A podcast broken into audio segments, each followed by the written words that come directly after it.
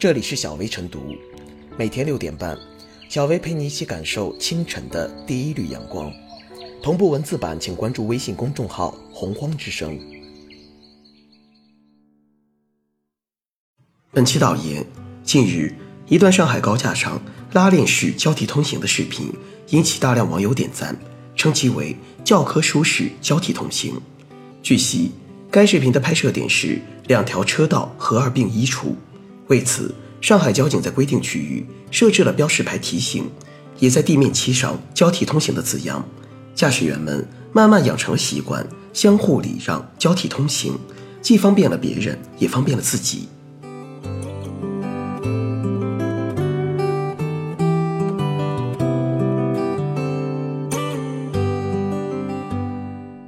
教科书式通行走红，交替通行战胜了加塞儿。良好的秩序是一切美好事物的基础。繁忙的城市交通出行当中，违章加塞儿之类的不文明驾驶行为大量存在。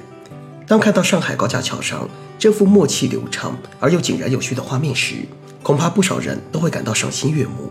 放在过去，看到类似新闻，我们可能会首先猜想这发生在国外，比如司机给消防车集体让道，就曾引发国人感叹。事实证明。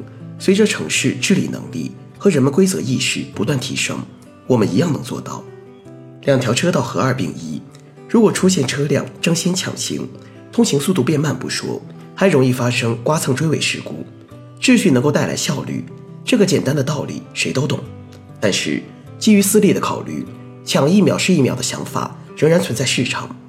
这看上去似乎主要是司机修养的问题，本质上却是城市管理能力问题。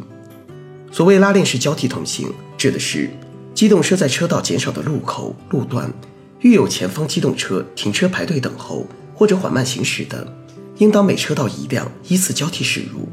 其实，这不过是《道路交通安全法实施条例》早已写入的明确规定。换句话说，如果这一规定得到有效执行，上海高架桥上教科书式交替通行的一幕，理应成为城市的交通常态。之所以没有，不能说其他地方的司机都忽略了这个规定，或者说因为司机素质暂时还达不到，只能说不少城市的精细化治理还没有到那一步。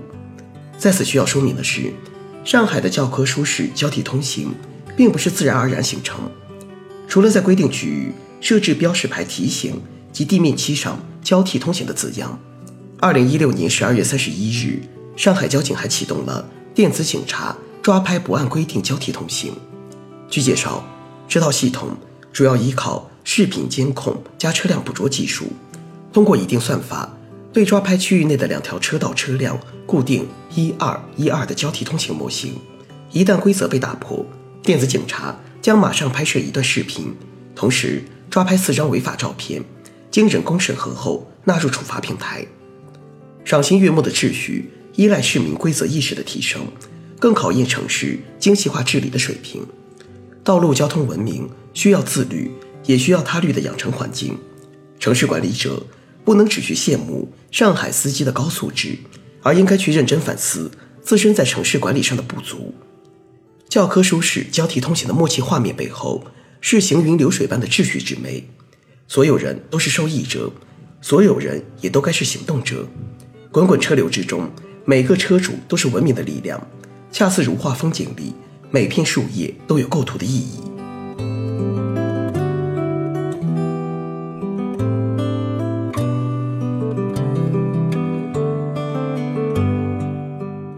教科书式通行这样的溢美之词，表达了网友们对行车司机素质和规则意识的肯定。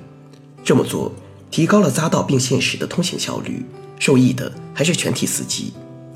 在教科书式通行收获一片盛赞之前，教科书式执法也曾走红网络，教科书式也因此被咬文嚼字公布为2018年十大流行语之一。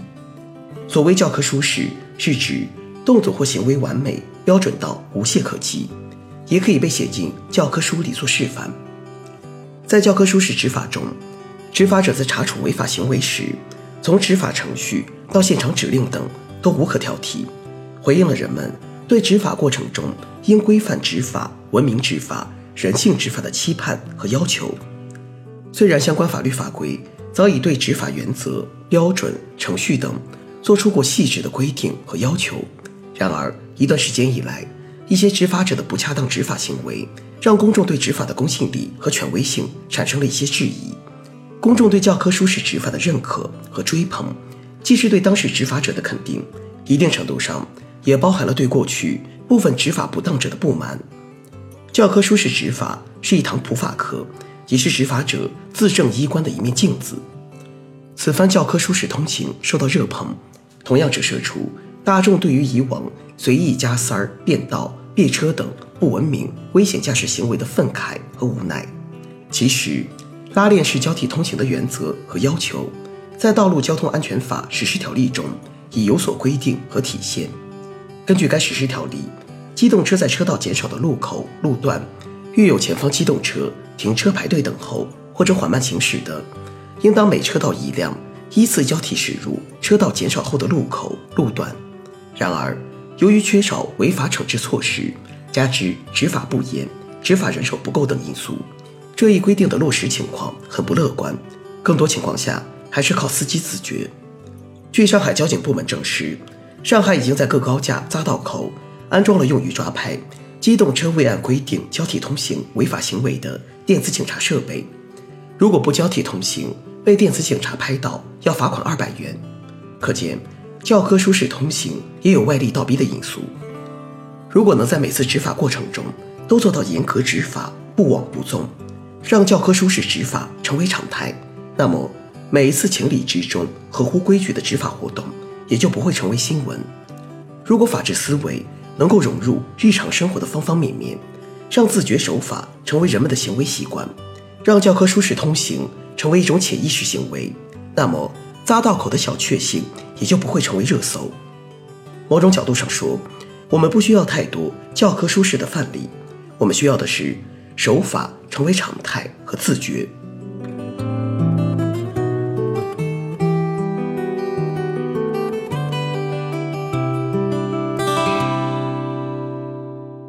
最后是小薇复言：高架桥上车辆默契的交替前行，整个画面井然有序。教科书式交替通行的默契画面背后，是行云流水般的秩序之美。秩序能够带来效率，而效率的背后，看似是司机个人修养的问题，本质上却是城市管理能力的问题。